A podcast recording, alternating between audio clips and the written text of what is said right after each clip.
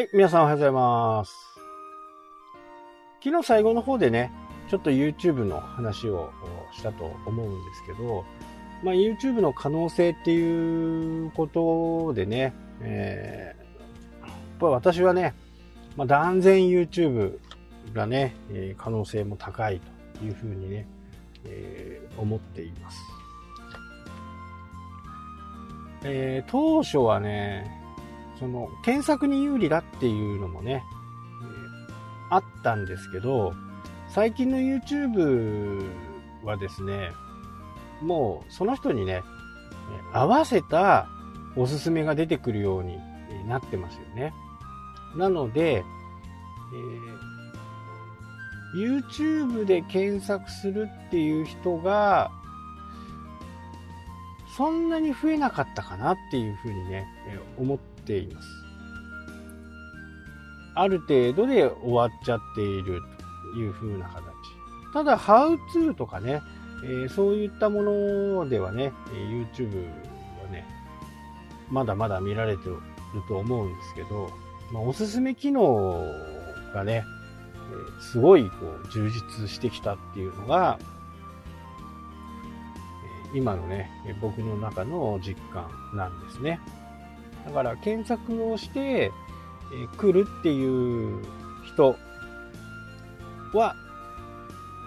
まして YouTube、僕はね、検索するんですけど、まあこういうことをやってるからね、え YouTube で検索するという風な形なんですけど、一般の方からすると、YouTube 検索、YouTube の方に入って検索するんじゃなくって、えー Google とかね、えーで検索をした時に YouTube が出てきてそこで見るみたいな、えーその流れがね、多いのかなっていうふうにね、えー感じます。まあ YouTube は本当にね、えーすごくこう、機能がね、どんどんどんどんこう、バージョンアップをしていて、しているんですけど、まあ、YouTube だけで考えるとね、YouTube はじゃあ、えーただでね、そんなことをやっているのかっていう風な形ですけど、まあ、これはもう皆さんご存知のようにね、広告費でね、え運営をしているわけですよね。え例えば、1万円の広告代、広告料を出向した企業さんがいて、その企業さんは、まあ、この人のところには出さないねとか、そういう、えーちょっとカスタマイズはできるんですけど、基本的にはね、えー同じようなジャンルのものを扱っているような YouTuber のところにね、広告がよく出るという風な形。例えば、えーデジタルカメラのね、説明をしていたら、基本そこに来ている人たちって、デジカメに興味がある人たちですよね。まあ、チャンネルに、えー興味があるっていう人もね、えもちろんいるとは思うんですけど、どちらかというと、広告っていう観点からすると、やっぱり、デジカメが欲しいからそういう動画を見てるとか、いう風な、ところがね、え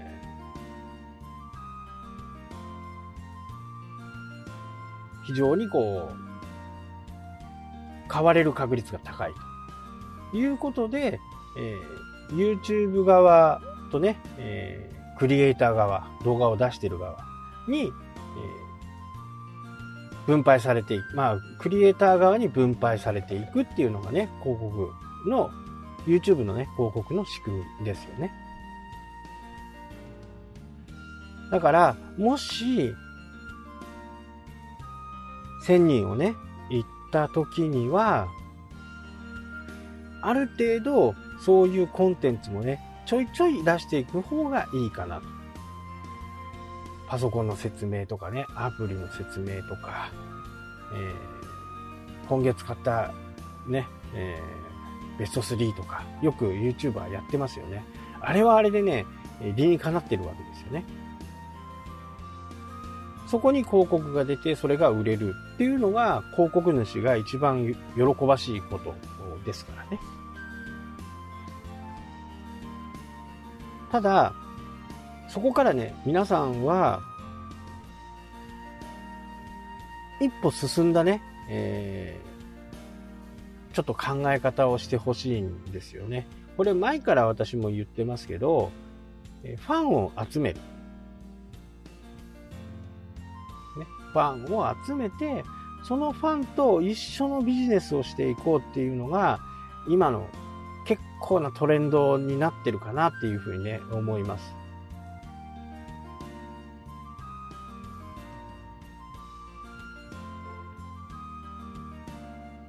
このサブスクリプションモデルとはちょっと違うんですけど、このファンを集めて、そのファンとね、一緒に何か物事を進めていく。まあ、西野とかそうですよね。えー、絵本をやりたいと。で、それにこう協力してくれる人たちを探す。そしてその人たちを巻き込む。